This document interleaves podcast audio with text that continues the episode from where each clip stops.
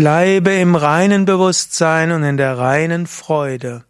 Kommentar zum 416. Vers von Vivekachudamani. Shankara schreibt, Lasse den Körper vollständig im Feuer des ewigen Selbst, in der non-dualen absoluten Wirklichkeit verbrennen. Dann bleibt er wahrhaft weise begründet als ewig reine Erkenntnis und Glückseligkeit im Selbst. Nitya Vishuddha Bodhanandatmana. Das sind schöne, wunderschöne Verse.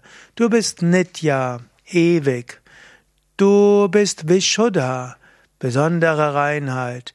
Du bist Bodha, höchste Erkenntnis.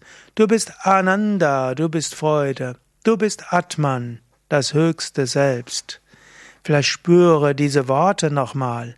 Lass sie auf dich wirken. Und ich sage dir, du bist Nitya. Wiederhole innerlich, ich bin ewig. Du bist Vishuddha rein. Sage dir, ich bin rein.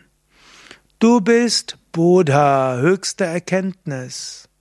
Sage, ich bin Erkenntnis. Du bist Ananda, Freude.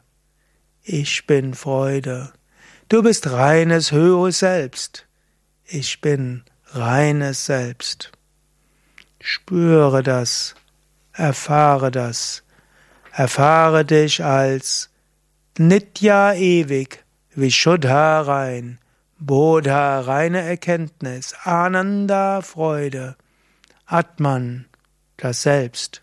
Spüre das, erfahre das, lebe daraus.